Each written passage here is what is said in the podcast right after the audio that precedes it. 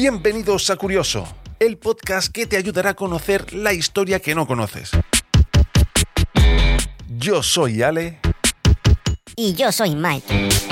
Y juntos te llevaremos a dar un paseo. Hoy vamos a hablar de los Peaky Blinders. A muchos les resultará familiar este nombre ya que es el nombre de una famosa serie de televisión. Esta serie relata las peripecias y aventuras de una pandilla de gángsters involucrados en diferentes tramas de corrupción y violencia. Sin embargo, la representación de la pandilla en la popular serie de televisión Peaky Blinders es en gran medida una obra de ficción y no se basa estrictamente en hechos históricos, pero sí se basa en una historia real. Entonces, ¿cuál es la historia de los Peaky Blinders? Tell me. Hay que tener en cuenta que la información disponible sobre los Peaky Blinders es limitada y a menudo contradictoria, ya que gran parte de ella proviene de informes de prensa de la época y de la tradición oral, pero lo que sabemos sobre ellos viene a continuación. Los Peaky Blinders fueron una pandilla de criminales que operaron en Birmingham, Inglaterra, durante el siglo XIX y principios del siglo XX. Wow.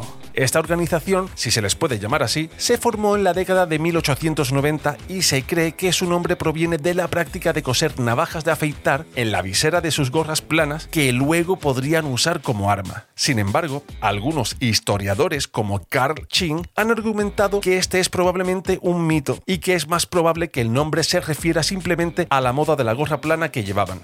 Este tipo de gorra en sombrerería se conoce como hatera o irlandesa, que destaca por su forma redondeada y con más vuelo que otras gorras del mismo estilo. Pero el nombre que nos interesa era el también usado Peaky Cap. Según Chin, el término Peaky Blinders se usaba en Birmingham a finales del siglo XIX para describir a los jóvenes problemáticos en general, y no necesariamente se refería a una pandilla específica. El término Peaky se refería a la gorra plana que llevaban, mientras que Blinder era una jerga local que se usaba para describir a alguien que se veía bien. Volviendo a los Peaky Blinders, esta vez los reales, eran conocidos por su violencia y se involucraban en actividades como apuestas ilegales, protección y robo. Sin embargo, a diferencia de la representación de la serie de televisión, no eran una organización criminal sofisticada y altamente organizada. Más bien, estamos hablando de un grupo de jóvenes desempleados y descontentos. Oh my god. No tenían el control de la ciudad de Birmingham, como se muestra en la serie, sino que operaban principalmente en un área específica